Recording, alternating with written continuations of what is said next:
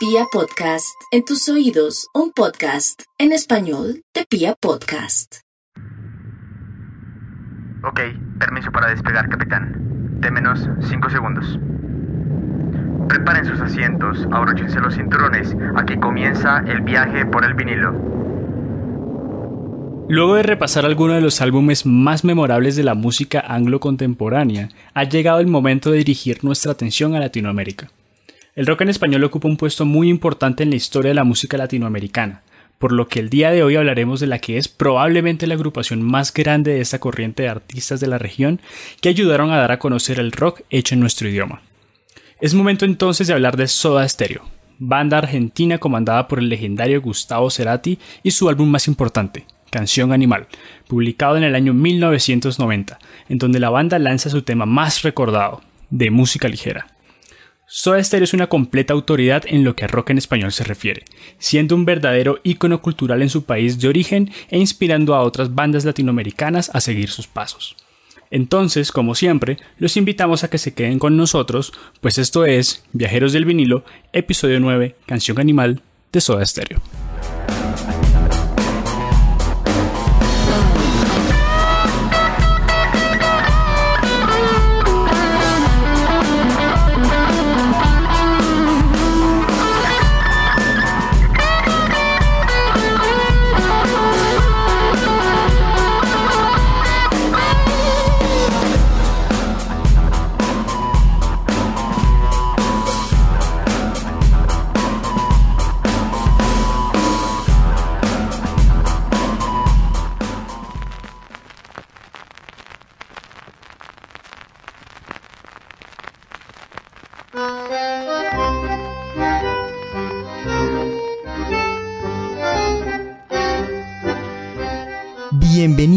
Amigos de Viajeros del Vinilo.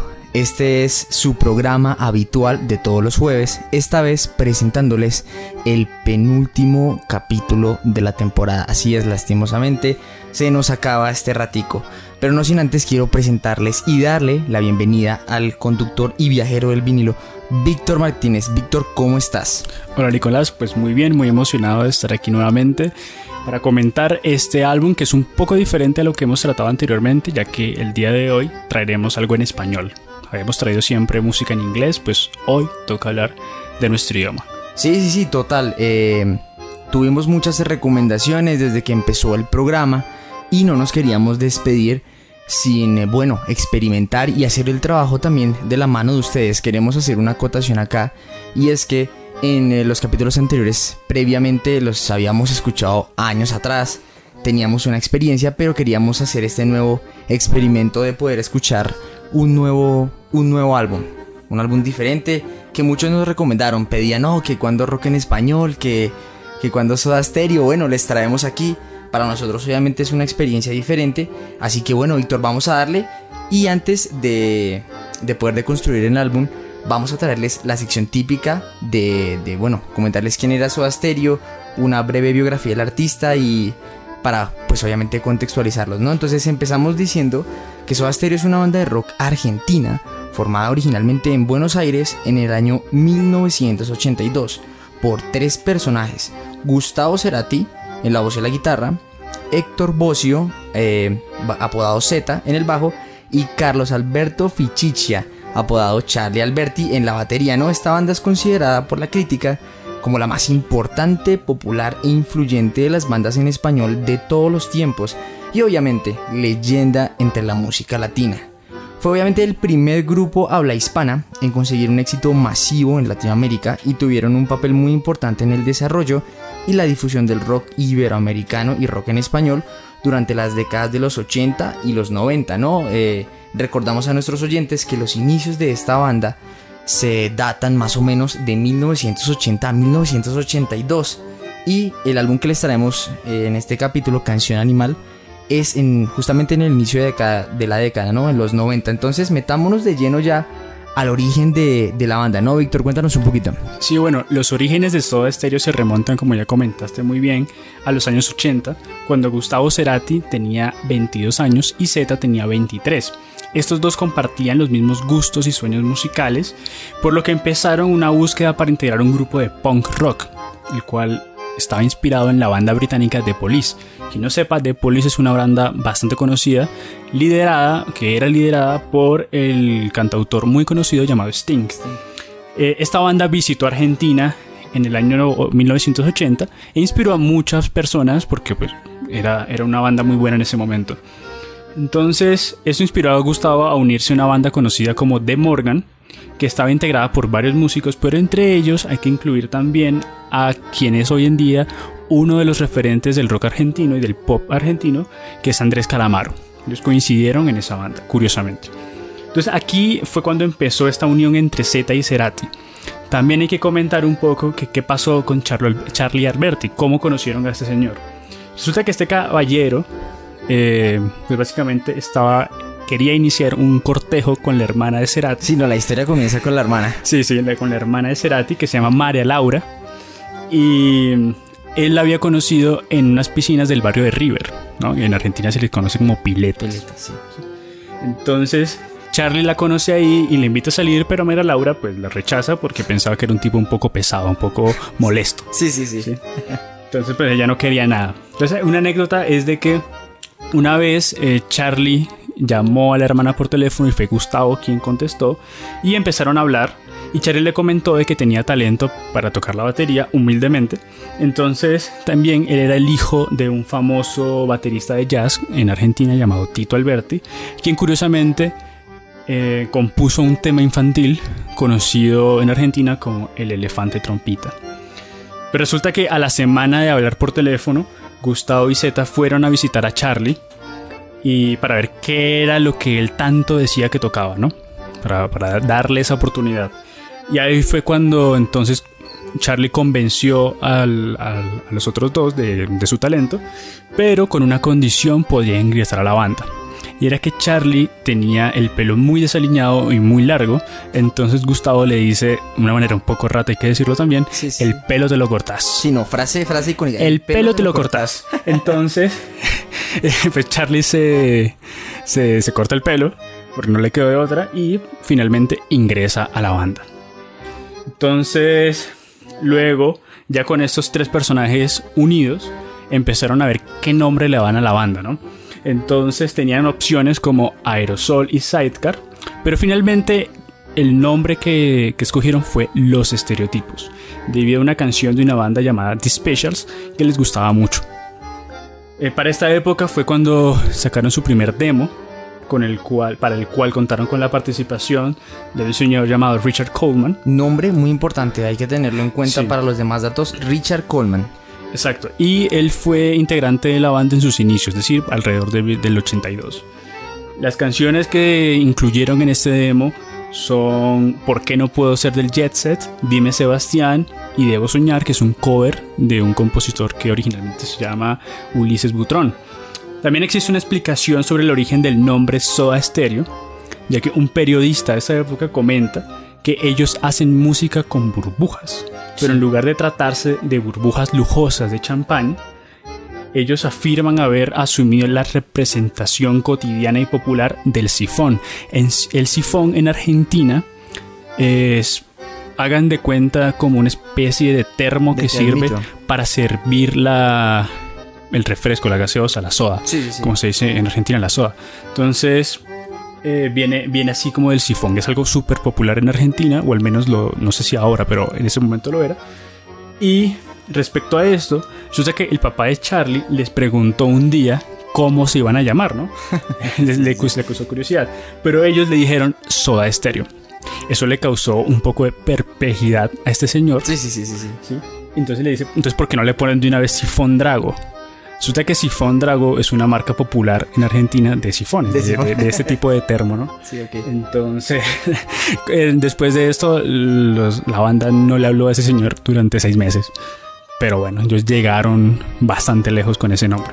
Sí, esa anécdota muy, muy interesante porque de todas maneras es, curiosa la anécdota de cómo pueden llegar a, llamarse obviamente soda stereo, ¿no? Nada que ver una palabra con la otra y aparte, bueno, la anécdota de, Don Tito Alberti, de, que decirles, bueno, porque no se llaman Sifón Drago, entonces váyase, nos vemos, no le hablan y, bueno, llegaron muy lejos, como dices. Bueno, poco después, en la segunda mitad del 83, ya situados en este año, la banda graba su primer álbum homónimo también llamado Soda Stereo con la producción de Federico Moura, quien había sido pues un amigo muy cercano de Cerati, recordando pues obviamente que eh, la grabación de, un primer álbum siempre para una banda es muy muy muy importante como lo hemos mencionado en, en capítulos de Viajeros del Vinilo.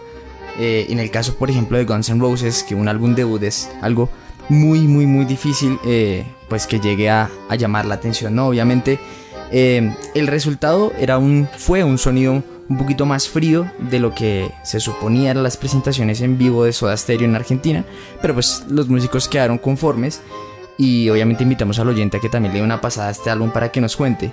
El trío además fue acompañado por un, un caballero cuyo nombre es muy importante en los siguientes álbumes de Soda Stereo, a nuestros oyentes argentinos lo conocerán, y es Daniel Melero, ¿no? En los teclados, hombre muy importante y, crucial dentro de la producción y grabación de las canciones de, de Soda Stereo. Además en este álbum contó con la participación de Gonzo Palacio en el saxofón, eh, en la cual pues obviamente contaron como músicos invitados, no fueron parte de la alineación de Soda Stereo, sino como músicos invitados. Eh, después de esto, eh, evidentemente el éxito de, de, Soda Stereo en Argentina empezó a subir, ¿no? Dejó de ser una banda netamente local, netamente porteña, por decirlo así.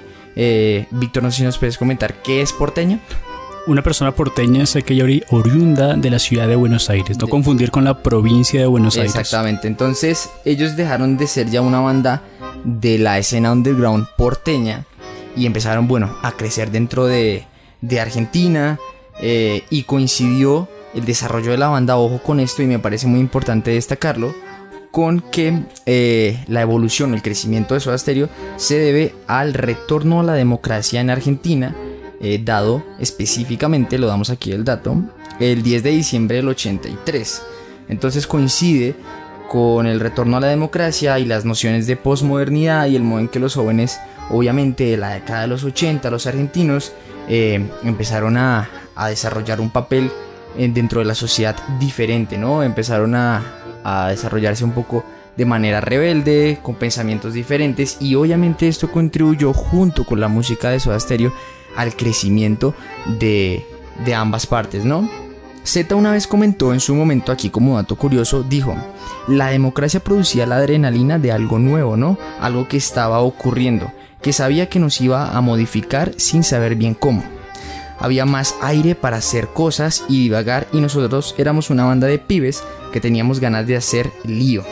Nuestra atención estaba en el punk y en tratar de mostrar que había otra cosa que era más directa, claro eh, el mensaje que nos daba Z y que le daba a los argentinos jóvenes de esa época que estaban escuchando a Soda Stereo. Seguimos el camino y a finales del 86, ya años más adelante, eh, Soda realiza su primera gira latinoamericana, aún dentro de la presentación de su segundo álbum en estudio Nada Personal, muy importante y destacado dentro de la carrera de Soda. La banda se presentó eh, justamente aquí en Colombia Perú y Chile. En Colombia, si no estoy mal, eh, tuvieron varias fechas, unas 4 o 5 fechas aquí en Bogotá y unas cuantas en Medellín. Recordando obviamente que por esa época eh, la escena del rock pues no, no, no era lo, lo, que se vio más adelante, no estaba tan adherida a los jóvenes, entonces pues no es que hayan así sido los reconciertos, pues por decirlo así, yo creo que fue un poco más local, eh, más sin embargo es, uno, es un paso muy importante que da Soda Stereo y que queremos obviamente destacar aquí en Viajeros del Vinilo. Ya al final del año 86 lanzan su tercer álbum en, estudio llamado Signos. Y este fue un paso clave porque de la mano, eh, pues con el éxito eh, comercial que tenían, pues aumentaron obviamente las expectativas, las presiones, el riesgo del fracaso y las tensiones internas de la banda. Recordemos que ya eran demasiado populares y ya habían tenido una primera gira latinoamericana, o sea, ya habían salido a Argentina. Em, evidentemente con esta gira se, produjo pues varios toques importantes y de ellos destacaron canciones que, que destacan obviamente y se, y se masterizan en diferentes discos en vivo de Soda Stereo. Así es, también hay que mencionar de que Signos fue el primer disco de rock argentino en editarse en CD. Ah, anteriormente pues, se comercializaba la música tanto en cassettes como en vinilo. Entonces fue importante por eso, un dato eh, a destacar. Resulta que cuando llegaba ya 1988, Soda Stereo era la banda más importante de pop rock latinoamericano. Y entonces ya se dispusieron a grabar su nuevo álbum, cuya producción estuvo a cargo del puertorriqueño Carlos Alomar, el cual tiene un currículum bastante importante ya que había trabajado con David Bowie, Mick Jagger, Simple Minds, Iggy Pop y Paul McCartney. Nada más y nada menos. Entonces, este nuevo álbum llamado Doble Vida fue grabado enteramente en la ciudad de Nueva York y se convirtió en el primer disco de una banda argentina que fue grabado íntegramente fuera de este país. El video del sencillo del disco es una canción bastante conocida de la banda, En la ciudad de la furia. Fue nominado en los MTV Video Music Awards de 1990 en la categoría de International Viewers Choice MTV Internacional. Recordemos que esta era una época en la que MTV Latinoamérica no había existido, no existía, no había nacido. Y por esta razón, Soda había conquistado un nuevo récord histórico, que era la primera banda argentina cuyos videoclips eran emitidos por el canal de televisión MTV, siendo este un canal que transmitía en inglés. Esto es bastante, bastante importante. Eh, ya a nivel Argentina hay que mencionar de que la situación del rock local era distinta, ya que la hiperinflación que ocurrió en ese país en el año 89 afectó de una manera muy severa a la industria musical del país y le puso un freno importante a las prometedoras carreras de numerosas bandas de pop y rock y new wave, las cuales estaban atadas a los designios de las grandes compañías y sellos discográficos. Eso provocó separaciones en las bandas a nivel masivo, hubo bandas que dejaron de tocar, en la escena nacional por falta de oportunidades porque no veían futuro pero por otro lado, muchas de las nuevas bandas argentinas que se formaron a partir de esta época adoptaron un modelo de autogestión. Quiere decir de que ellos mismos se componían, se producían, se, promocionaban, se distribuían, etc. Eh, siguieron, esto lo hicieron con el precedente de una banda conocida como Los Redondos, quienes eran conocidos por hacer este tipo de cosas y también lo hicieron como prevención para no volver a quedar atrapadas en la inactividad en caso de que ocurriera otra crisis económica. Todos estos factores lo que causaron fue que el pop en Argentina tuvo una caída en el año 89 y la escena nacional dio un giro 180 grados a esos géneros mucho más duros, como el rock, el rock and roll, el hard rock, el blues, el punk, el heavy metal, el rock alternativo y el rock barrial. Los historiadores del rock argentino también han destacado que Argentina pudo haberse adelantado a países como Estados Unidos y Reino Unido en tema, en tema de rock alternativo, ya que estos dos países hicieron el abandono del sonido de los 80 a partir de 1991 con un tema que ya mencionamos aquí Mejeros del Vinilo, que es la explosión del grunge. Recordemos que fue en 1991 cuando la banda Nirvana lanzó su, su disco Nevermind, el cual pues explotó la industria musical y hizo un cambio muy muy importante ahí. El resultado final de todos estos datos que hemos dicho es finalmente Canción Animal, lanzado en 1990 y bueno, ya después de esto vamos a hacer un pequeño contexto histórico, vamos a una pausa pequeña y volveremos para contarles cómo llegó el rock a Latinoamérica y el contexto histórico de la banda.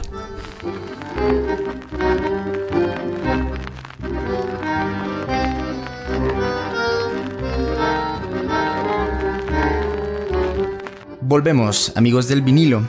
Ahora vamos a comentar un poquito y situarnos qué estaba pasando en el mundo, en Argentina, en la década y principios de la década de los 90, ¿no? Muy importante. Comentemos ahora un poco de cómo llegó el rock a Latinoamérica y cómo alcanzó tanta popularidad, ¿no, Víctor? Resulta que Argentina fue el primer país al que llegó el rock and roll de países como Estados Unidos y Gran Bretaña, en donde se desarrolló un movimiento cultural alrededor de esta música, evidentemente como ya lo hemos visto en anteriores capítulos. Esto sucedió porque recordemos que durante el siglo pasado Argentina sufrió un enorme proceso de inmigración de personas procedentes sobre todo del continente europeo. Esto generó una sociedad casi netamente urbana con una clase media enorme, evidentemente, ya aquí se establece una conexión muy grande eh, entre las personas que venían provenientes de Europa y Argentina. Ahora situémonos más musicalmente, ¿no, Víctor? Claro, complementando eso que mencionas, es importante destacar que el rock and roll llegó a Argentina durante la segunda mitad de la década de los años 50, cuando en Argentina se estrenó la película Rock Around the Clock, que fue protagonizada por una banda muy importante de este género en, en los Estados Unidos llamado Bill Haley y sus cometas. Esta película causó un furor enorme sin precedentes en ciudades como Buenos Aires y Mendoza y esta película inspiró al porteño llamado Eddie Pequenino, quien iba a ver al cine las películas de Bill Haley para poder aprender sobre los arreglos musicales del rock and roll. Es decir, como no había internet, no había mucha difusión, su única manera de poder entender este género era yendo a ver las películas y así captar toda la información. Entonces esto hizo de que él fundara su propia banda de rock and roll que tiene un nombre bastante, bastante curioso, que es Mr. Rock y sus Rolls. Entonces después de esto el rock empezó a adoptar algunos elementos folclóricos propios de la cultura y del contexto local. De esta manera surgieron varios grupos de la escena underground que empezaron a componer sus propias canciones en español y a tratar temas que preocupaban a la juventud en ese momento. Fue desde los 60 que el rock empezó a tener una identidad propia, que se empezó a alejar un poco de ese estilo rock and rollesco como Bill Haley o Elvis Presley y empezaron a incorporar elementos locales, incluyendo la jerga propia de Buenos Aires, que es conocida como el lunfardo. Eh, pero fue después, durante los años 70 y 80, sobre todo con el contexto de la Guerra de las Malvinas, que recordemos fue un enfrentamiento bélico entre el Reino Unido y Argentina, que el rock en, este último país adquirió un carácter completamente distintivo y único en la escena rockera mundial, siendo conocido como rock nacional. Estilísticamente, para aclarar, el rock nacional no es un subgénero del rock, pues hay muchas bandas que han abarcado un gran, un gran abanico de estilos, sino que realmente hace referencia al rock hecho en Argentina a partir de los años 70. En sus inicios, como ya mencionamos, era muy popular el rock and roll, pero con la llegada de la Beatlemanía se puso muy de moda en Argentina el hard rock. Perdón, el rock acústico. Sí, el hard rock hablaremos después con los Rolling Stones, pero se puso de moda el rock acústico, el cual tomó elementos del folk argentino. Luego entonces fue cuando se puso de moda el hard rock porque los argentinos empezaron a escuchar los Rolling Stones. Y de hecho esta banda es muy muy muy querida en Argentina. Y después, a finales de los 70 eh, también hubo un cambio estilístico hacia el rock progresivo que tuvo mucha, mucha popularidad. Y eso fue representado por artistas como Charlie García en ese momento, con su banda La Máquina de Hacer Pájaros. También otros estilos que seguían la corriente internacional como el punk y el new wave fueron bastante populares en este país. Y fue aquí cuando las bandas empezaron a mutar hacia un estilo un poco más alternativo, como es el caso precisamente de Soda Stereo. Sí, sí, sí, es muy importante, bueno, eh, todo dicho de, la, de la trascendencia que tuvo el rock, del contexto en el que estamos, me parece que Argentina es un país muy amplio en historia y de su conexión directa con Estados Unidos y Reino Unido en cuanto a rock se refiere, en cuanto a música se refiere. Eh, de aquí el rock argentino tenemos que obviamente mencionar otros artistas que fueron a la par de Soda Stereo, bandas o, artistas en solitario muy, muy, muy grandes, incluso consideradas leyendas de la música, ¿no? Aquí mencionamos obviamente al gran Charlie García, leyenda, Fito Páez, Los Abuelos de la Nada, Los Fabulosos Cadillacs, Rata Blanca, Enanitos Verdes, Spinetta y entre muchos otros que seguramente ustedes han oído hablar por encimita aquí hablándolos, esos son muy, o sea, artistas muy importantes dentro de la, de la época que crecieron a la par de Soda Stereo algunos y otros fueron antecesores de Soda Stereo. Em, en el 98 se hizo el primer mega festival de rock nacional, el cual se llevó a cabo en la avenida 5 de julio de Buenos Aires y contó con la participación de las bandas y artistas más representativos. Esto yo creo que sin duda fue un hito histórico, ya que por primera vez se pudo hacer un festival de música juvenil en Argentina, país que había sido testigo de una fuerte dictadura. Aquí obviamente mencionamos y hacemos otra vez la acotación de la importancia que fue el retorno de la democracia en Argentina en la mitad de los 80 y justo como coincide con el crecimiento, no el inicio sino el crecimiento hacia el éxito de Soda Stereo y la repercusión que tuvo en los jóvenes. Sí, así es. Bueno, ya nos situamos entonces en el año 1990, que, que fue cuando se publicó Canción Animal. Y pues les vamos a contar qué eventos globales ocurrieron durante este año para contextualizar históricamente este álbum. Quizá lo más importante a mencionar es que como estamos a principios de los 90, empezaron a ocurrir protestas independentistas en algunas de las repúblicas de la antigua Unión Soviética. Esto terminaría en la disolución un año después. Otro suceso importante fue que Nelson Mandela salió de la cárcel en Sudáfrica tras 27 años de prisión se llevó a cabo también la reunificación alemana el día 3 de octubre tras varias décadas de separación después de la Segunda Guerra Mundial. Y para hablar un poco del contexto colombiano, es destacable que se llevó a cabo la entrega de armas por parte del grupo guerrillero M-19, lo que logró uno de los pocos procesos de paz exitosos que se han dado en este país. Así es, eh, bueno, aquí les traemos de todo, ¿no? Les traemos biografía, les traemos historia, datos curiosos, qué pasó, para que después no digan que es solo música, que solo hablamos aquí de rock y qué pereza. No, señores, aquí traemos también de todo. Pero bueno, hablemos ya en materia de lo que es y hablemos propiamente sobre Canción Animal, ahora sí, musicalmente hablando. Tenemos que mencionar que el álbum fue publicado, óigase bien, el 17 de septiembre de 1990 fue grabado en Miami en los Criteria Recording Studios y curiosamente fue producido por los propios Cerati y Zeta Bosio, ¿no? Recordemos que no es muy típico que los artistas o integrantes de una banda pues sean los productores propiamente del álbum, ¿no? Para darle varias perspectivas. Este álbum cuenta con una duración de 41 minutos y 8 segundos. Aparte Canción Animal es considerado como el mejor trabajo de la banda y uno de los mejores del rock en español de todos los tiempos.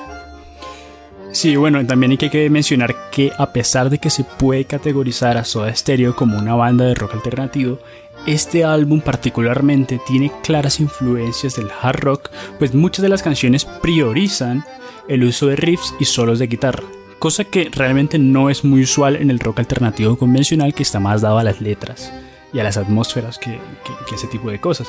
Se dice que la banda se inspiró en el sonido de las agrupaciones argentinas de los 70s, como Box Day, Color Humano y Aquelarre. Y también este cambio estilístico se puede observar en las letras de las canciones, las cuales son un poco más directas y crudas que las de sus trabajos anteriores. Respecto a este cambio estilístico, Cerati comentó que el álbum es el reflejo de que son un grupo de pop que absorbió la cultura rock, considerándolo también el punto más alto de su carrera dentro de lo que hizo en Soda Stereo. Correcto. Cerati, claro, con lo que ya venimos presentando de la transformación de lo que fue el pop al rock en Argentina. Soda Stereo le pasó, lo absorbió y con la corriente obviamente del grunge y demás, aquí explota y sacan pues canción animal. Aquí un datico bien importante, bien chévere. Es importante decir que 9 de las 10 canciones del álbum fueron lanzadas como sencillos, siendo obviamente un verdadero éxito comercial y el triunfo rotundo y total de Soda Stereo en el mercado, pues prácticamente todos los temas del disco se convirtieron rápidamente en hits en Latinoamérica para ese entonces. Aquí destaco una mención y es eh, una curiosidad bien importante que vamos a comentar más adelante sobre, y presten atención al programa, cuál fue esa canción que se quedó por fuera y por qué, ¿no? De hecho, Canción Animal ocupa el puesto 9 en la lista de los 100 mejores álbumes de rock argentino, según la Rolling Stone Argentina, obviamente, y el puesto número 2 en la lista de mejores álbumes de rock iberoamericano, según la revista Al Borde en 2006. Bueno, ya vamos a comentar un poquito más acerca de lo que es la portada de Canción Animal, y esta fue diseñada por Cerati Z.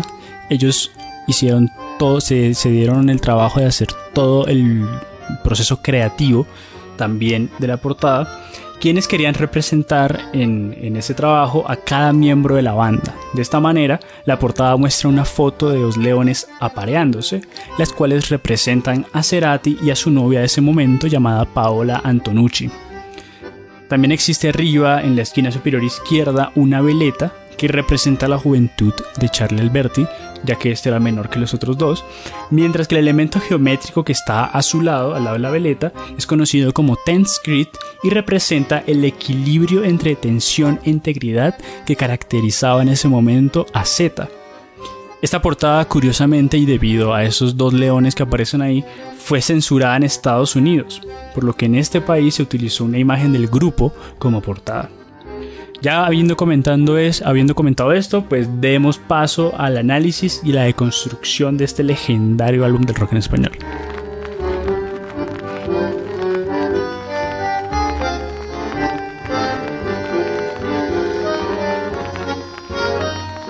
Empezamos el día de hoy este viaje con una canción titulada En el séptimo día, no, primera canción del álbum. Esta es de una duración de 4 minutos 23 segundos. Fue escrita por Cerati y lanzada como el tercer sencillo del disco. Se caracteriza porque es notorio el cambio de estilo que la banda quiso mostrar en este álbum, pues esta canción tiene un sonido más rockero que la mayoría de canciones anteriores de Soda Stereo. Anteriores presentamos y decimos obviamente con respecto a los anteriores trabajos discográficos y álbumes. Aparte de ser una de las canciones más populares del grupo, esta fue la canción con la que abrieron la mayoría de conciertos de la gira de Canción Animal, así como en giras posteriores. Así es, y a nivel musical, como ya comentamos, se trata de una canción un poco más rebelde, si se le puede decir así, ya que el tema empieza con una batería a la que poco a poco se le van sumando el riff principal de guitarra y el bajo.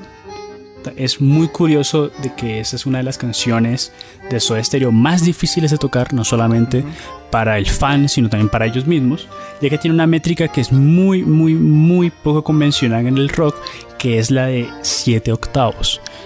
Usualmente en el rock se utiliza 4 cuartos, que es algo muy muy muy sencillo, pero bueno, ellos decidieron usar 7 octavos. Si el, el, oyente no sabe mucho de música, quédense por favor con la idea de que 7 octavos es complicado. es complicado de medir, eh, como lo decía Víctor, es, es algo complicado y yo creo que se, digamos, Soda Stereo tuvo que ensayar muchísimo y también en las giras para poder tocarla. Bueno, hablemos un poquitico de la letra, ¿no? La letra de la canción es bastante interesante porque hace referencias a la Biblia, sobre todo a la parte del Génesis, cuando Dios creó el mundo en siete días y al final descansó. Pero todas estas son metáforas cuyas interpretaciones son muy muy muy variadas. Algunos dicen que trata sobre el final de una relación, obviamente de la que el cantante por fin puede descansar, ya que todo le da igual, o sea, una relación tóxica se dice hoy en se día. Puede decir, se puede decir.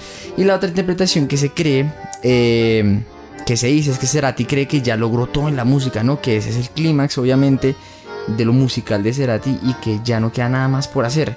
Entonces, por esta razón el hombre se siente aburrido o indiferente, por decirlo así, mientras teme que la heroína destruya su espíritu, ¿no, Víctor? Sí, bueno, esta referencia a la heroína se puede identificar porque el cantante menciona en la letra a un ojo de la aguja y luego expresa que todo le da igual. ¿Por qué eso se refiere a la heroína o se cree que se refiere a la heroína? Es porque la aguja es, bueno, la heroína se inyecta por medio intravenoso con una jeringa y una de las de los efectos que causa esta, esta droga, no lo sé por experiencia, pero se sabe que la heroína produce un estado como de calma bastante, bastante extremo. Entonces, por eso todo le da igual. Entonces también hablando un poco acerca de las presentaciones en vivo, esta canción fue tocada en directo en numerosas ocasiones, incluso la, modi la modificaban un poco. Esto ocurrió por ejemplo en las giras del último concierto del año 1997 y en la gira de Me Verás Volver del año 2007. También fue versionada por la banda chilena Sinergia en un álbum tributo a Soda Stereo y una curiosidad importante es que el espectáculo del Circo del Sol, una compañía bastante importante a nivel mundial, oriunda de Canadá, hizo un tributo, un espectáculo a la banda llamado como Séptimo Día, en honor a esta canción.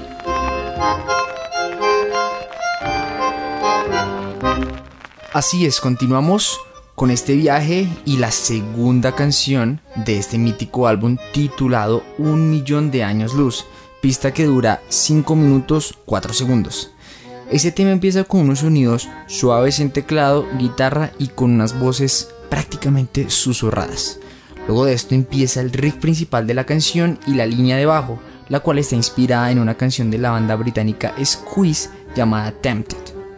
También el solo de la canción era interpretado en vivo por Cerati de una manera más extensa que en la versión original. Esto, y a modo de ejemplo, se ve en el último concierto que hizo Soda Stereo antes de su separación.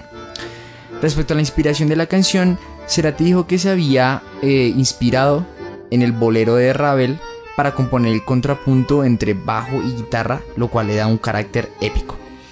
Mencionando un poco la letra de la canción, se piensa que la canción habla sobre una relación que está en pausa. La pareja se ha dado un tiempo para pensar mejor las cosas, pero en el fondo saben que se necesitan el uno al otro. Otra posible interpretación es que la relación ya está terminada, relación que ha sido larga y difícil para ambos, pero el cantante recuerda su pasado dentro de esa relación con su pareja con bastante nostalgia, esperando a que ella vuelva a él, aunque sea por lo menos por una noche. Así es, bueno, como datico extra, eh, a modo personal me parece una de las canciones más dulces, más bonitas de Soda Stereo, eh, porque su letra, como ya lo hemos mencionado, Gustavo Cerati era un gran, gran, gran letrista, y esta es una de las canciones que a mi parecer hay que escuchar, hay que interiorizar. Es una, es una canción que cuya letra va muy, muy, muy pegada de la mano con la melodía, con el ritmo, con la canción. Y aquí hay un dato extra muy importante en la letra de la canción hay una parte, la primera, parte del verso dice, no vuelvas, no vuelvas sin razón. Eh, el dato es que en las giras, en la gira en especial de Me Verás Volver en 2007, el Gustavo Cerati solía cantar esta parte de no vuelvas, no vuelvas sin razón, sin razón de manera contraria. Él decía, sí volvemos porque tenemos una razón para hacerlo ustedes, a los fans. Entonces creo que Gustavo de cierta manera retribuía mucho a los fans el cariño que, pues él tenía por ellos y hacía sentir muy especial en los conciertos porque al cambiarlo de letra como ellos hacían eh, digamos con, con séptimo día los solos de guitarra me parece que era una versatilidad muy importante que tenía la banda en vivo.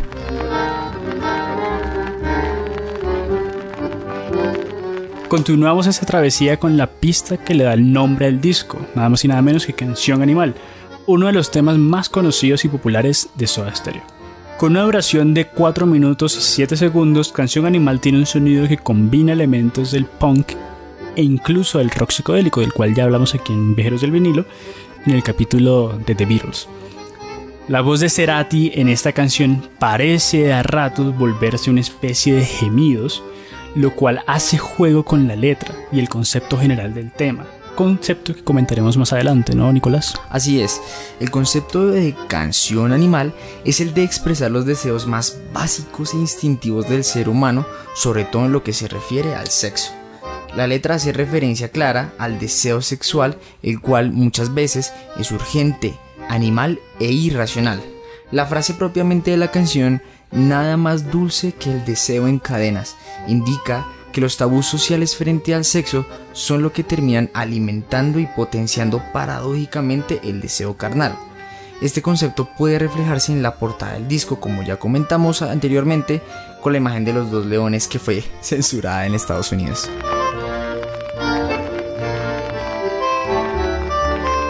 Así es, bueno, la siguiente canción es bastante especial, pues es 1990, que es la única pista de todo este álbum que no fue lanzada como sencillo, es conocida como la perla negra de canción animal.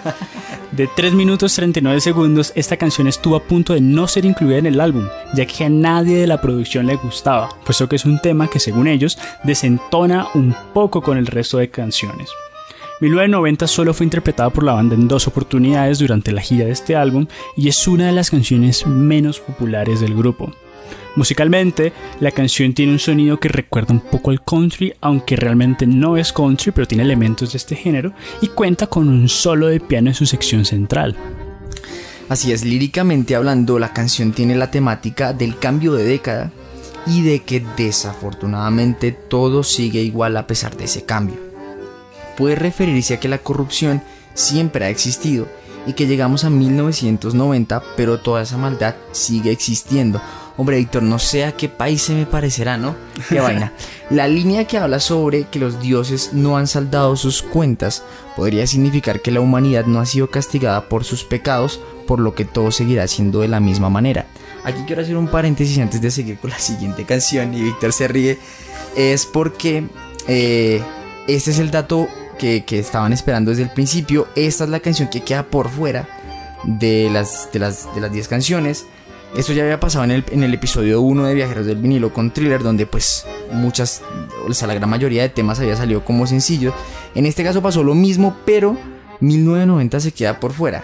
A lo que, pues haciendo el experimento propiamente dicho eh, al principio del capítulo, que para nosotros era una novedad, el álbum, le dije a Víctor en estos días, Víctor, hombre, o sea, la mejor canción del álbum, obviamente aparte de, música ligera que ya hablaremos, es 1990. O sea, esto es un temazo, mejor dicho, yo creo que fue un hit de la época. A lo que Víctor después me agregó, viejo, esa vaina no la quería. No la quería ni Jesús. No la, no la, quería nadie. O sea, para, para Gustavo era horrible, para todo el mundo horrible. Yo le decía, no, pero de verdad. Y hoy en día, pues es mi canción preferida del álbum, a excepción obviamente de música ligera, redundante hablando Así que invito a los oyentes de Viajeros del Vinilo a que me comenten si a ustedes también les parece horrible y también la dejarían afuera como sencillo del disco.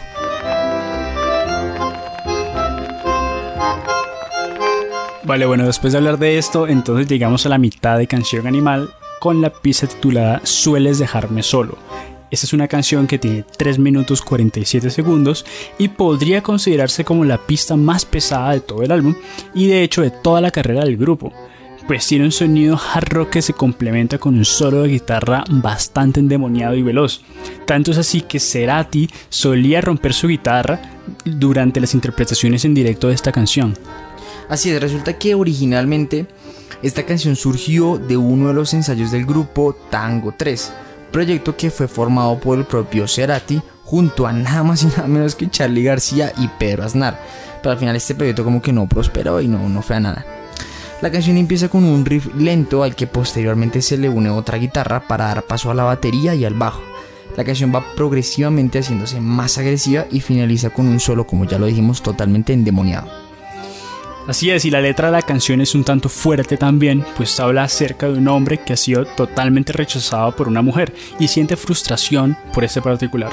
El chico debe entender de que él nunca va a ser como los hombres que a ella le gustan, y por eso ella suele dejarle solo. De hecho, la canción empieza con la línea, nena, nunca voy a ser un superhombre, dando a entenderte que pues él nunca va a poder tener esas características eh, que, la chica quiere, no tiene plata, no tiene músculos, no tiene una cara bonita, no tiene carro, eh, en fin. Es decir, es una persona muy común, pero bueno, la chica lo ha rechazado. Sí, eh, las letras de, de Gustavo siempre tienen ese tipo de, cosas interesantes, ¿no? Varias interpretaciones. Bueno, eh, la banda tocó esta canción en todas las presentaciones de la primera parte de la gira de promoción de este álbum, así como en la gira de El Último Concierto de 1997, gira que se caracterizó por ser ya la despedida de, de Soda. También fue versionada por la banda argentina Cabezones, quienes incluyeron su versión en el álbum Bienvenidos y afortunadamente, y como era de esperarse, tuvo una excelente acogida por parte del público.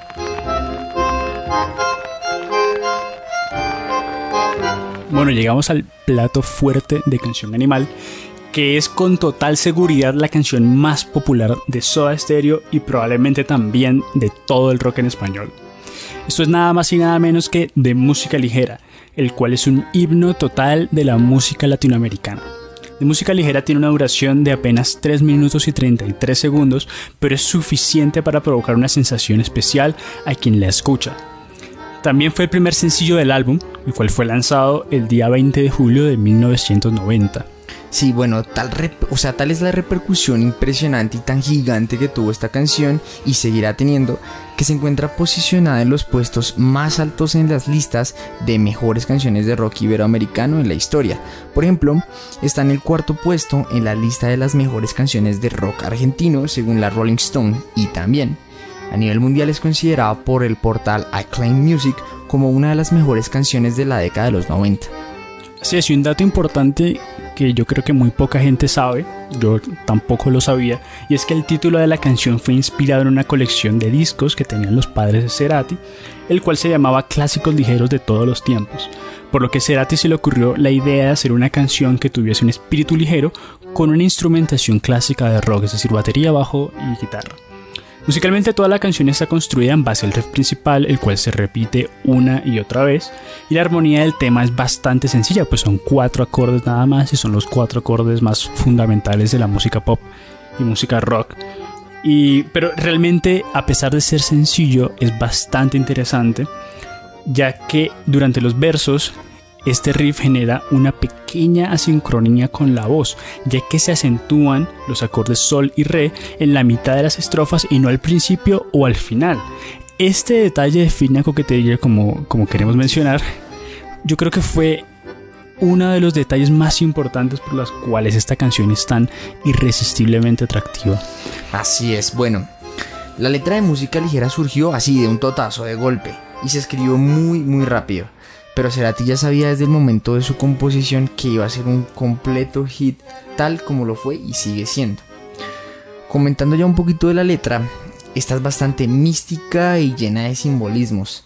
El primer verso habla del deseo de escribir una canción que pueda convertirse en un hit para las masas, pues, como lo dice, ella durmió al calor de las masas y yo desperté queriendo soñarla.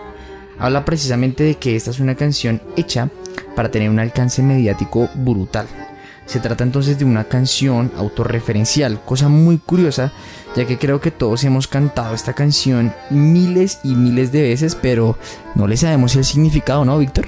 Así es, es una canción que la hemos cantado tanto y la hemos escuchado tanto, pero su significado queda ahí un poquito a la deriva. Bueno, un momento bastante emotivo respecto a esta canción fue que esta canción fue la protagonista en la en el último concierto, en la gira del último concierto en 1997, ya que fue el último tema que la banda tocó, tras el cual Soda Stereo anunció su separación luego de 15 años tocando juntos. Al terminar de cantar, Cerati dijo una de las frases más icónicas de la historia de la música en nuestro idioma, la famosa gracias totales. También Soda Stereo grabó un videoclip para de música ligera, el cual fue dirigido por Alfredo Lois, quien era un amigo de la Universidad de Cerati. El video muestra a la banda interpretando la canción con un fondo colorido de colores que se parece, pero, perdón, con un fondo colorido de flores, De flores, sí. que se parece un poco al estilo hippie. El fondo va cambiando constantemente y a veces va superponiendo fondos negros y blancos con, las, con, con- con los colores. Hablando ya un poco acerca de las versiones que se han hecho, obviamente de música ligera, como es de esperarse, es una de las canciones de, en español más versionadas de toda la historia. Yo creo que cada banda de rock en Latinoamérica que surge en algún momento se ha planteado tocar esta canción por su simplicidad aparente y por su popularidad. Pero también hay algunos artistas que nada tienen que ver con la escena rock, o al menos con la escena rock latinoamericana, como es el caso de Coldplay, banda británica que hizo una versión del tema durante una presentación en el Estadio Único de La Plata en Buenos Aires en el año 2017. Incluso eh, la banda mexicana de, de pop RBD versionó la canción para un tour en 2005, cosa bastante curiosa. No, no, no- uno no pensaría que RBD versionaría Tan- no, algo como Soda. Coldplay y RBD, ¿no? Yo Sí. creo, bueno, con el respeto a los fans de RBD, RBD gran serie, eh, pero pues uno nunca se imagina que Claro, RBD no. o Coldplay vayan a hicieran el cover de esta canción, pero pues ¿qué se le hace, no? Es de las canciones más recordadas del rock en español.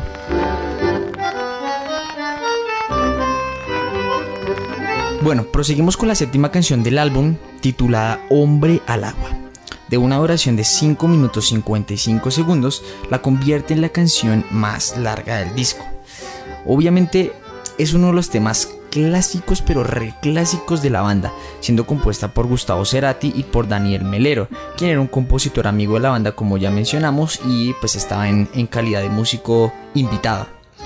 La canción empieza con unos efectos de sonidos que recuerdan al mar lo que le da paso a la batería y a los teclados.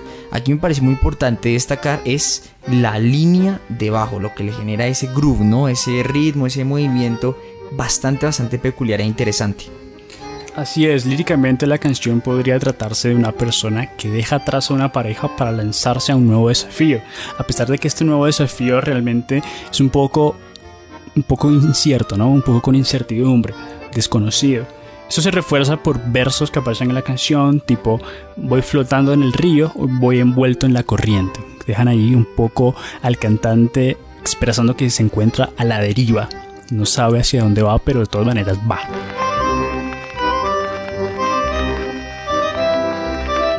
Bueno, la siguiente pista, octava, es Entre Caníbales, la cual dura 4 minutos 7 segundos. Esta canción podría considerarse estilísticamente, ojo acá, dentro de la neopsicodelia, pues recuerda un poquito al rock psicodélico de finales de los 60. Obviamente invitábamos al oyente otra vez a escucharse el capítulo de los Beatles para ver qué es esa vuelta del rock psicodélico. Empieza aquí el tema con dos guitarras, cada una en un lado diferente y con unos sonidos que han sido revertidos en la producción. Volvemos a recalcar acá, esto es muy muy típico de los, de los 60, eso de revertir cintas eh, para poder empezar un tema musical. Luego se une la batería y el bajo para dar paso a la voz de Cerati. Y a partir del segundo verso la guitarra hace unas figuras melódicas que refuerzan un poco ese ambiente psicodélico pero a la vez noventero, ¿no? Una buena mezcla.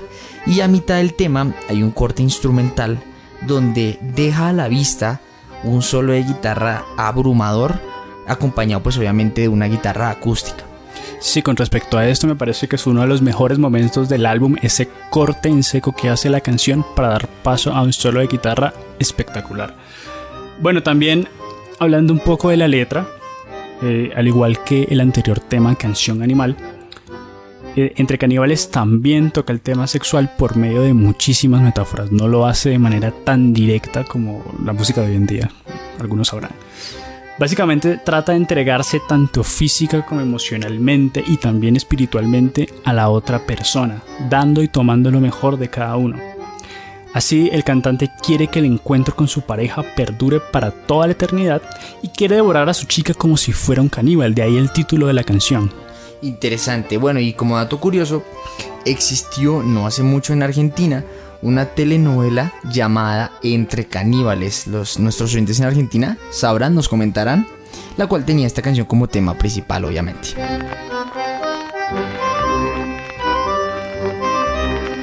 Llegamos a la novena pista de Canción Animal, la cual es titulada T para 3 de una duración de 2 minutos y 25 segundos, es la canción más corta de Canción Animal y se caracteriza por una instrumentación acústica y por tener un tempo propio del vals, es decir, en tres cuartos. La guitarra acústica es acompañada solamente por el bajo y por un teclado de fondo, lo que la distancia realmente de manera muy radical del resto de canciones del disco que tienen un sonido un poco más crudo, un poco más enérgico. Entonces, bueno, si quieres comenta un poquito de la letra, a ver qué, cuál es la historia tan trágica de esta canción. Es, un momento muy importante aquí en el programa, porque la letra, como lo dice mi colega Víctor, es bastante triste, ya que cuenta la situación no dolorosa que vivió Cerati de Gustavo Cerati al enterarse junto a su madre que su padre tenía cáncer enfermedad que lastimosamente cobraría la vida de este en 1992, o sea, dos años después de la salida del álbum. El título hace referencia al momento preciso en que la familia se enteró de la noticia, pues estaban los tres bebiendo té, muy típico argentino, cuando se dispusieron a leer el análisis médico que confirmaba el cáncer de don Juan José Cerati. Esto sin duda es la canción más emocional del álbum y nuestros oyentes podrán eh, agregar con nosotros que es un momento sublime dentro del álbum después de tener mucho rock, mucho buenos solos de guitarra, a un momento desprender a la tristeza, a esa guitarra acústica que a la melancolía en general. Sí, total, es un ambiente diferente de las mejores canciones de, Soda, de Soda Stereo sin duda y como dato curioso es la canción favorita de la madre de Gustavo. Durante las presentaciones en vivo de Soda Stereo y en las giras como solista de Cerati, ese solía cambiar la letra y la música de la canción, es decir, adoptaba un estilo un poco más próximo a lo que es el blues y añadiendo una batería y un solo de guitarra. De hecho, en el disco en vivo Confort y Música para Volar, que Soda Stereo grabó para, para la cadena MTV, Cerati toca el solo de guitarra de la canción Cementerio Club de su ídolo Luis Alberto Spinetta, también un, un ícono total del, del rock argentino cuando la banda interpreta T para 3.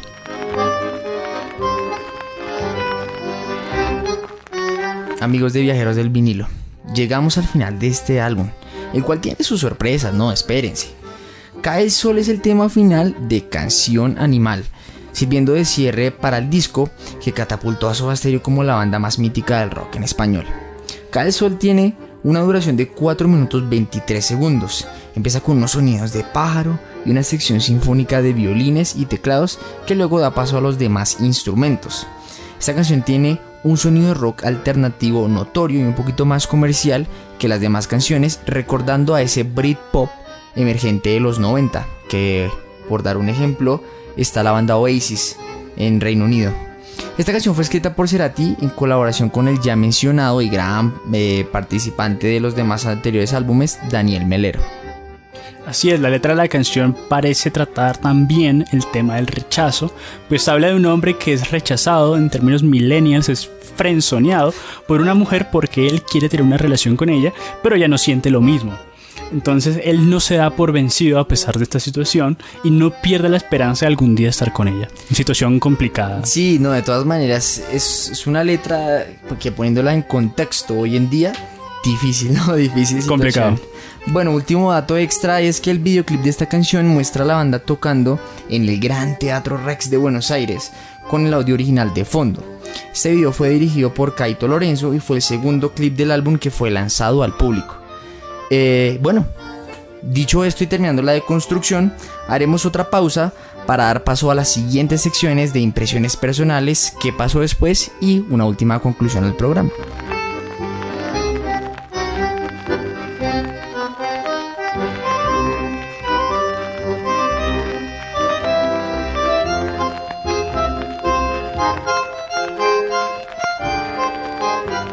Amigos de Viajeros del Vinilo, espero que les haya gustado muchísimo el capítulo, que se hayan divertido con esta deconstrucción. Obviamente recomendamos que se escuchen el álbum, bastante bueno, bastante rico de escuchar. Y bueno, aprovechando esta sección de impresiones personales, Víctor, te quiero preguntar, evidentemente, por esa opinión personal, esas sensaciones que tuviste al escuchar el disco, recordándole a la gente que pues es la primera vez que nosotros lo escuchábamos, también quisimos hacer el experimento con ellos.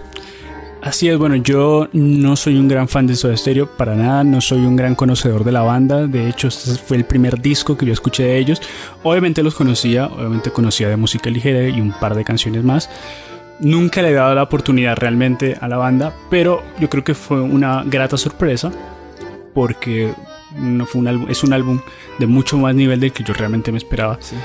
y hay algún- algunas canciones que, que seguramente voy a seguir escuchando porque realmente me gustaron bastante. Entonces, sí, fue la primera vez que lo escuché. Me llevé una, como re- repito, una, una muy buena sorpresa porque realmente es un álbum muy bien hecho, sobre todo a nivel lírico. Yo creo que rescato el tema de las letras, a pesar de que son un poco misteriosas, un poco así metafóricas, pero son muy poéticas. Realmente yo creo que Cerati era un gran escritor de letras. Y, y bueno, ya hablando de estilo, no soy un gran fan del rock alternativo.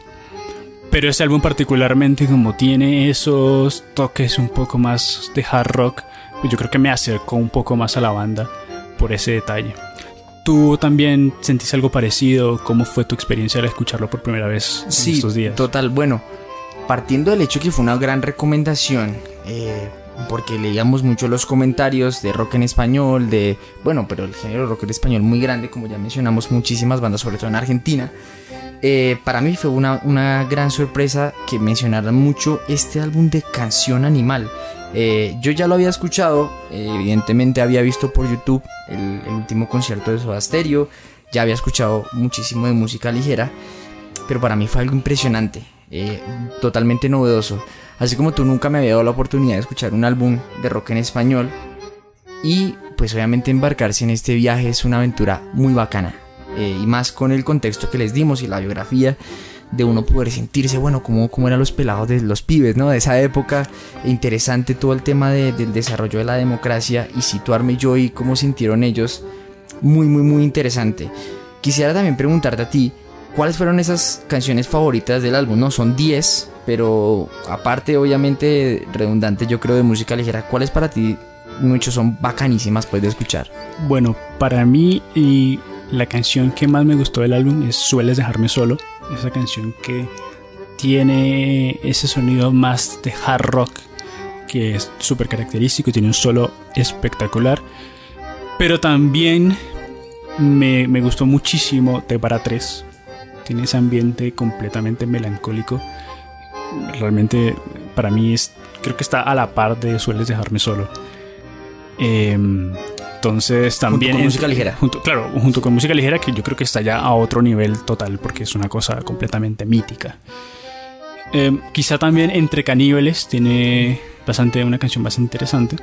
Pero coméntanos tú que es bastante curioso cuando me comentaste que 1990 era tu canción favorita. Es una anécdota muy interesante que, que, la contábamos acá en el programa que le dije a Víctor, no, esta canción es... Y obviamente se la recomiendo mucho. Para mí la, la canción que, no digo mejor, sino digamos de más gusto mío y que la escucho hasta en el baño, pues es 1990. Me recuerda mucho yo siendo un fanático enfermo pues por los Beatles me recuerda mucho, muchísimo a la banda, porque hay un solito como de teclado por ahí muy interesante. Gustavo era un tipo que le fascinaba a los Beatles, también muy fanático del country. De hecho, es, que muchos de ellos suelen decir que era country, pero que no, que sí, que no. Él era un fanático súper empedernido de Tom Petty y el, el hombre hacía country en Estados Unidos, como para darles el contexto. Entonces es un choque, una mezcla muy, muy chévere. También sueles dejarme solo, canción que para mí es infravalorada porque de las personas que conozco que son fanáticos de Soda, uno, eso de música ligera es una chimba persiana americana, pero pues nunca me, nunca me, eh, pues hablaron de sueles dejarme solo. Y entre caníbales mención especial, la verdad.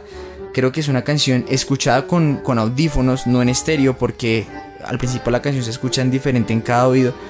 Te envuelve desde ese segundo uno, desde ese segundo uno. Y eh, el solo, es que escuchando todo el álbum de corrido y, vas y te dejas ir por el álbum, cuando llega el corte entre caníbales te das cuenta que ya has escuchado básicamente ocho canciones y sueltan ese solo de guitarra armonioso. Ya finalmente, Víctor, a ti te pregunto, ¿qué tanta influencia crees que causó este álbum? Bueno, como hemos comentado, el rock en Latinoamérica es realmente algo que a los jóvenes pues, no los representaba tanto porque es algo que no es local. ¿no? El rock pues, es un género estadounidense y británico hasta cierto punto, es más bien anglosajón. Y los jóvenes en Latinoamérica pues se identificaban más con otro tipo de género porque esa música la veían como foránea. Soda Stereo junto con otros grandes del rock en español, tanto en Latinoamérica también como en España, que también hay muy buenas bandas, alcanzaron como ese nivel de fama y de adhesión que hizo a los jóvenes interesarse por la música rock, por el punk, por el new wave, por el heavy metal, etc. Soda Stereo en particular por el rock alternativo. Y es que hay que abonarle eso a Soda, perdón te, te, interrumpo. Hay que abonarle eso, de todas maneras es una banda que da un, pie, ¿no? Un, un nuevo punto porque rompe muchos esquemas, ¿no? Rompe muchos esquemas y encima al alcanza una popularidad que en otro momento habría sido completamente impensada, sobre todo el tema, como ya mencionamos, de la dictadura, donde pues en Argentina había libertades civiles muy restringidas, y llega Soda Stereo en un momento en el que la sociedad empieza a transformar su pensamiento un poco más liberal, un poco más de, esto, pensamientos un poco más progresistas, y, y, llega Soda Stereo a marcar tendencia.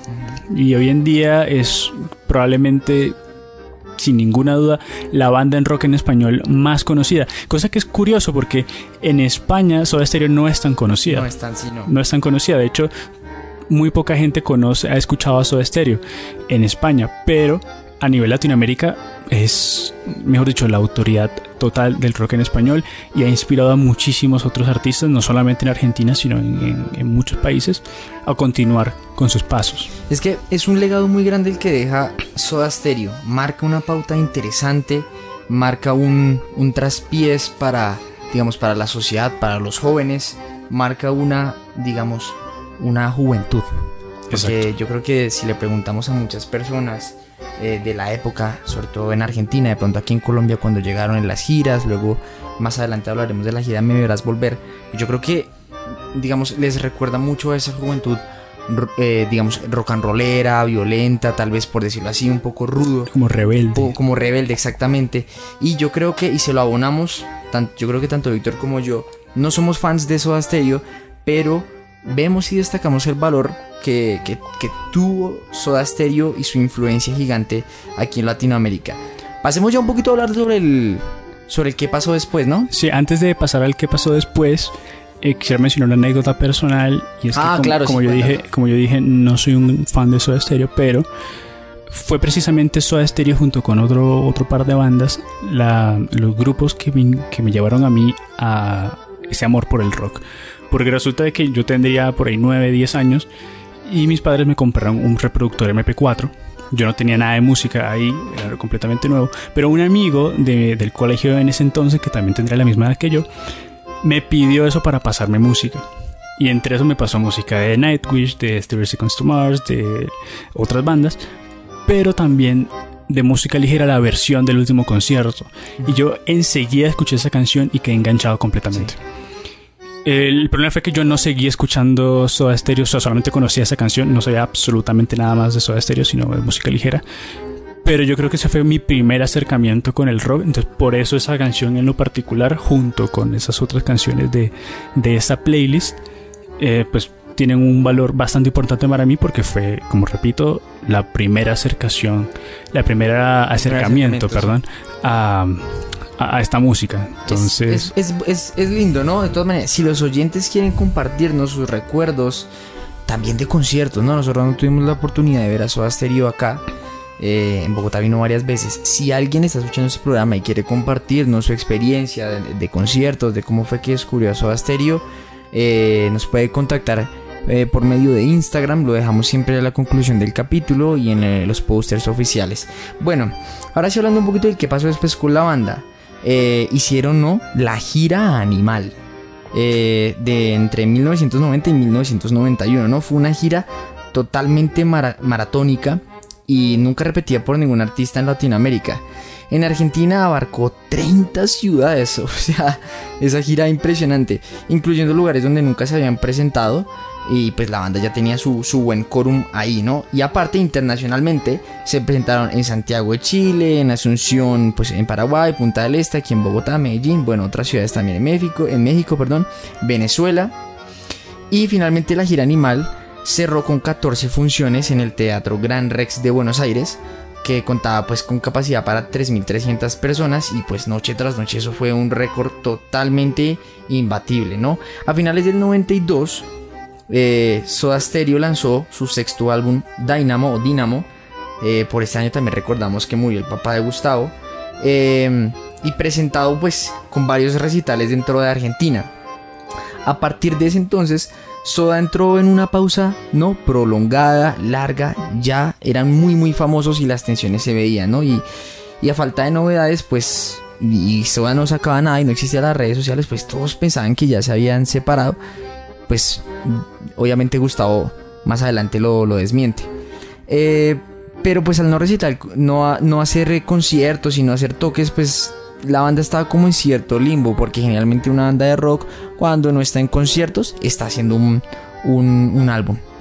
Em, aquí empieza Gustavo a hacer su primer proyecto en solitario y en el 93 lanza el álbum muy recordado, ¿no? Muy bonito, Amor Amarillo. Eh, pero pues cuando lanzó este álbum y todo muy chévere, pues él dijo que no tenía intenciones de seguir con su carrera en solitario, sino de seguir obviamente con su Stereo.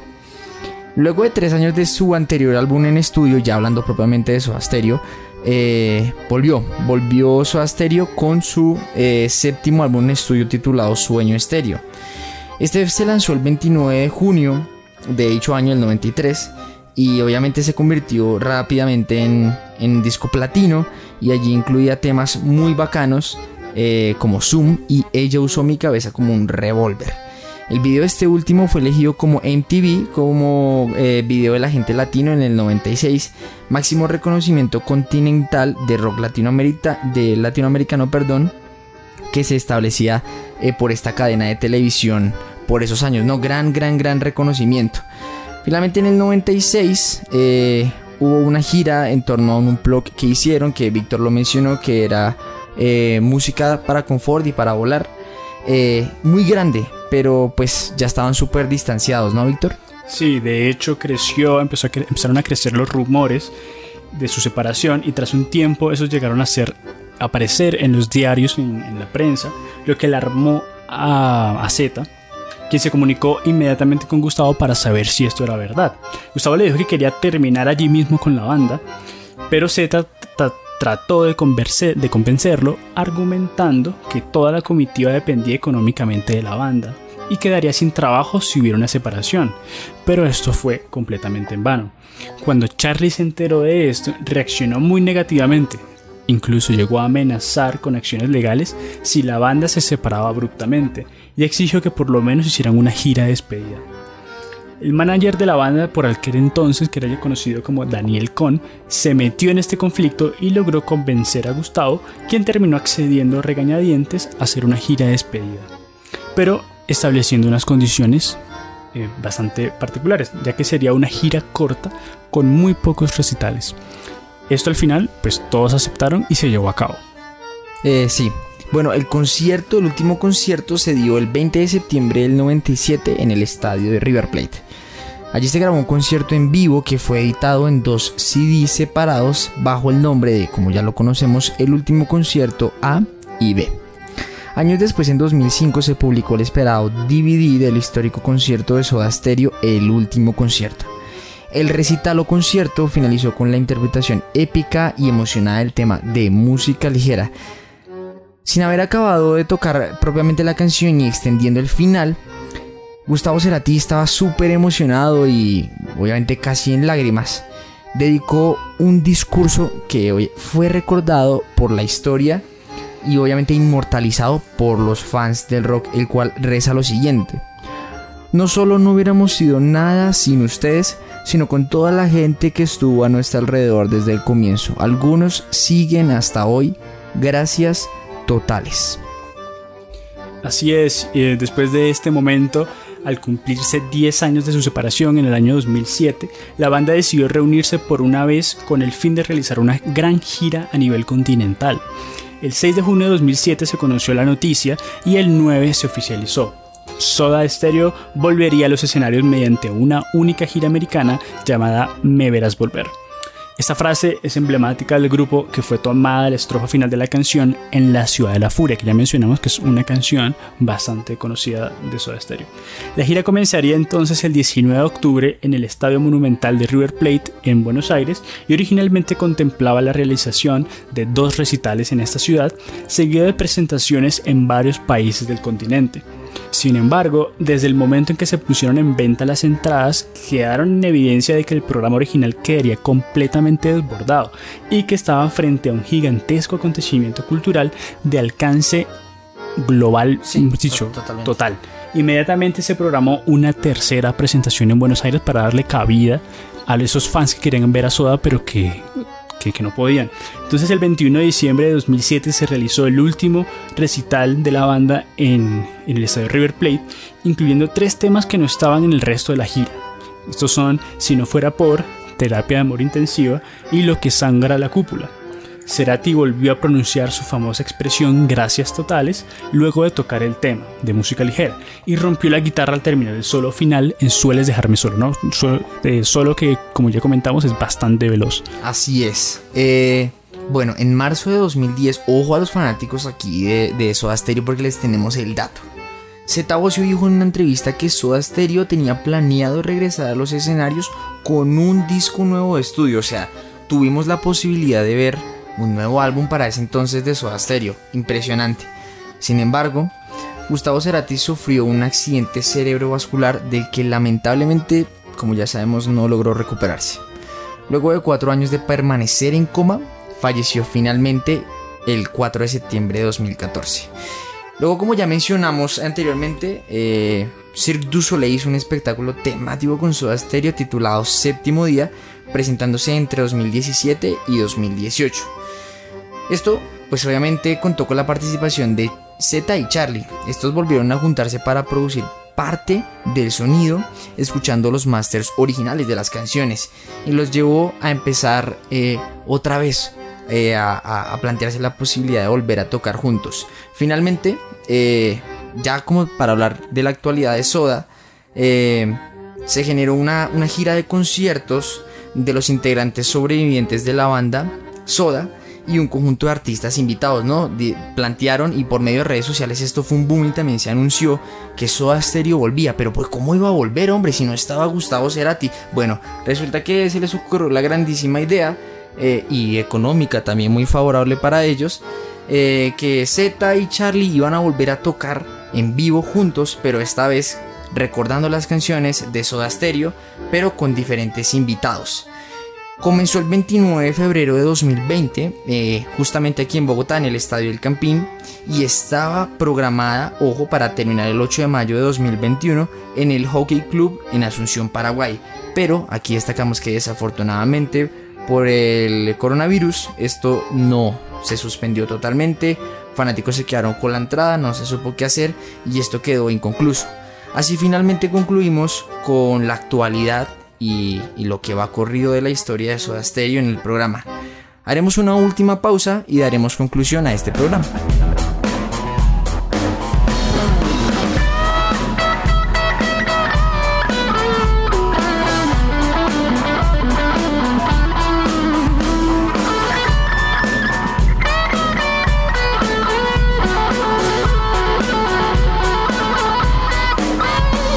De esta manera acabamos con Canción Animal, como ya vimos, uno de los más importantes trabajos musicales realizados en Latinoamérica en toda la historia. Es un verdadero hito del rock en español sin ninguna duda. Canciones como de música ligera seguirán sonando como himnos y la gente las seguirá cantando a grito herido por muchas décadas más. Recomendamos al público darle una oportunidad a este álbum, ¿por qué no? Ya que vale la pena escuchar algo un poco distinto a lo que veníamos haciendo en este programa. Para nosotros ha sido un total placer traerles este nuevo episodio de Viajeros del Vinilo. Nosotros somos Víctor Martínez y Nicolás Marín, grandes apasionados por la música y su historia. Si les ha gustado este podcast, no olviden compartirlos con sus amigos y seguirnos en Instagram como arroba y arroba nicomarin21 para conocer más datos y anécdotas sobre Canción Animal. Para la próxima semana vendremos con el episodio final de esta temporada, por lo que haremos realmente un especial sobre la carrera artística de una persona bastante especial, que es David Bowie, conocido también como el camaleón de la música, para darles un cierre inolvidable a esta primera temporada de viajes musicales junto a nosotros. Nos vemos la próxima semana. Gracias totales.